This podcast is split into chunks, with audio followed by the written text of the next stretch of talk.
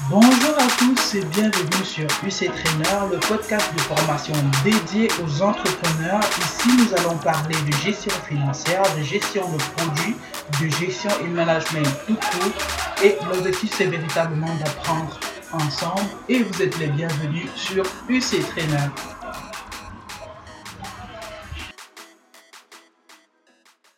Bonjour à tous et excellente année 2022. Bienvenue encore une fois de plus sur UC Trainer. À ce micro, je suis Ariel, une des formatrices de l'équipe de UC Trainer. Et pour commencer l'année, on va traiter d'un thème lié à la gestion de produits, notamment le Design Thinking Framework. En d'autres termes, on va essayer d'utiliser le cadre de travail, d'étudier, pardon, le cadre de travail qui est lié à l'implémentation de cette démarche de design-là, cette démarche de, conception créative. Donc, le design thinking, c'est simplement d'abord une façon de travailler, une façon d'organiser ses idées qui permet de résoudre plus facilement un problème et donc de créer un produit. Ici, pendant les cinq prochains mardis, euh, les quatre prochains mardis, en comptant que celui-ci c'est le premier d'une série, on va étudier cinq principes qui justement nous permettent à nous de rester dans une démarche de résolution de problèmes centrée sur la, la conception créative, centrée sur l'humain, parce que le design thinking, essentiellement, une de ses, de, de ses caractéristiques, c'est qu'il se concentre sur l'humain. Il se concentre sur la sur le client, sur l'utilisateur. Donc, euh, la série qu'on va faire, elle est inspirée largement du livre de Design Thinking Handbook, en français le manuel de Design Thinking, enfin de conception créative, qui a été écrit par l'équipe de InVision. Ils ont un ensemble de une série de livres en fait qui traitent de ce thème-là, du design thinking, et qui vraiment sont, on contiennent beaucoup, beaucoup, beaucoup d'éléments pour ceux-là qui veulent pouvoir implémenter le design thinking dans leur entreprise. Donc, aujourd'hui, on va étudier le premier principe qui est absolument nécessaire lorsqu'on veut pouvoir résoudre des problèmes et concevoir des produits de manière créative et en étant centré sur l'humain. Le premier principe donc qu'on voit aujourd'hui est celui de l'empathie. Et derrière l'empathie, vu qu'on vous disait qu'on est centré sur l'humain, il se cache en fait la nécessité de pouvoir aller à la rencontre de son utilisateur, pouvoir comprendre pour qui est-ce que je suis en train d'essayer de créer une solution. Qui a le problème que j'essaie de résoudre et quelles sont ses attentes, quels sont ses besoins?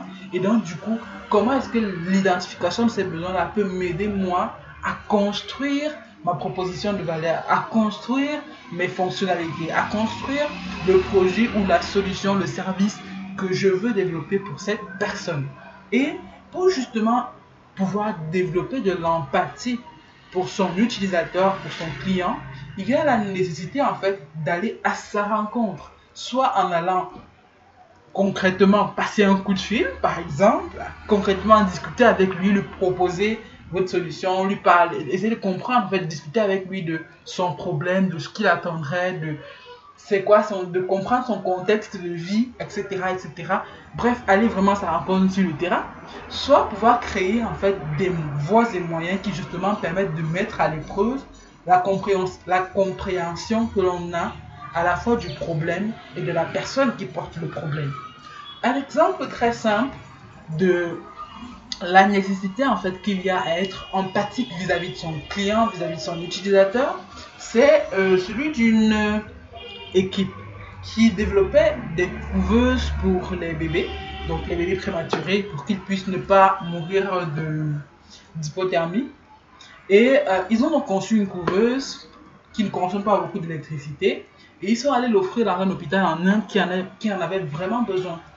Sauf que plusieurs mois après, ils sont venus euh, justement pour le suivi et se sont rendus compte que dans les couveuses qu'ils avaient offertes, il n'y avait aucun bébé.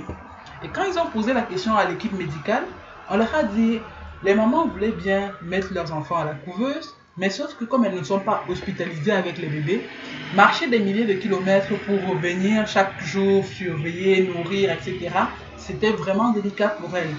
Donc, elles, malheureusement, elles ont choisi de courir le risque et de rentrer avec leur bébé, quitte à ce que ce qui doit arriver arrive. Donc, comprenant cela, ils se sont donc dit, ok, il faut qu'on puisse développer un système de couveuse portable. que les mamans pourraient ramener avec elles euh, le temps qu'il est nécessaire à la maison. Mais sauf que dans un premier temps, la solution à laquelle ils ont pensé n'était pas facile d'utilisation pour les, les, mamans en question et, était, électrique alors que c'est un coin dans lequel l'électricité est un peu difficile à avoir. Alors du coup, ils ont dû développer en plus du côté portable de la couveuse, une couveuse qui marche à l'eau chaude. Donc du coup, je n'avais pas besoin de brancher, je n'avais pas besoin de faire des réglages compliqués, mais seulement je mettais de l'eau chaude et ça se régulait automatiquement et ça permettait de garder le bébé au chaud. Cette, cette histoire-ci, en fait, nous apprend quoi? Tu peux penser comprendre le problème que tu viens résoudre.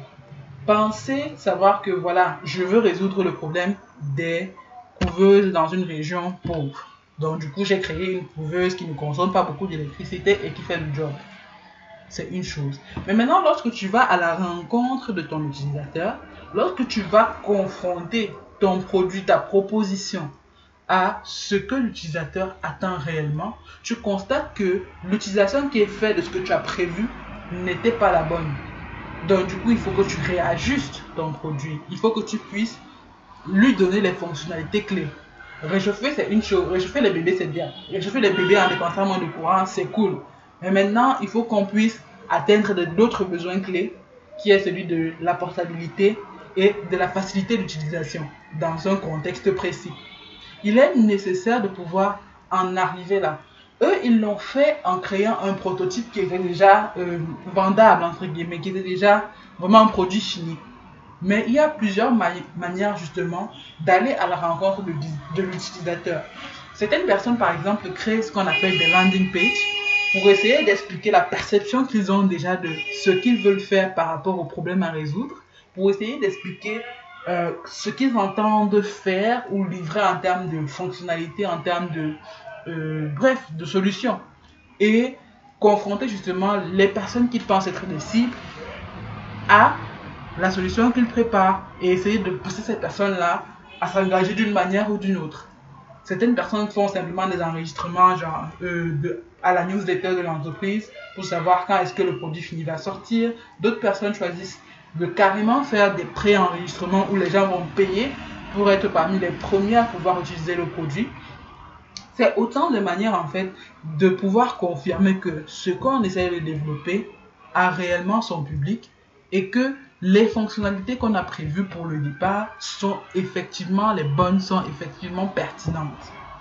La nécessité est pour vous, pour nous, de créer des produits qui répondent réellement aux besoins des clients. Parce que autrement, en fait, ça peut faire illusion un temps, mais durablement, on est loin, en fait. Et on, sera difficilement compétitif et difficilement à même de maintenir ses clients près de soi. Il y a vraiment cette nécessité-là de comprendre qui est mon client, que veut mon client et du coup, à partir de là, comment est-ce que, qu'est-ce que je bâtis? C'était là notre premier principe, celui de l'empathie, lorsqu'on veut pouvoir déployer une démarche de design créatif, de conception créative. Donc chaque mardi, donc pendant les quatre prochains mardis après celui-ci, on va pouvoir continuer de développer les différents principes qui sont derrière cette démarche en fait de conception créative. Et tous les mercredis, euh, non, plutôt les vendredis, les jeudis, pardon, on aura une session qui est relative à la gestion financière. Donc restez des nôtres et à la prochaine.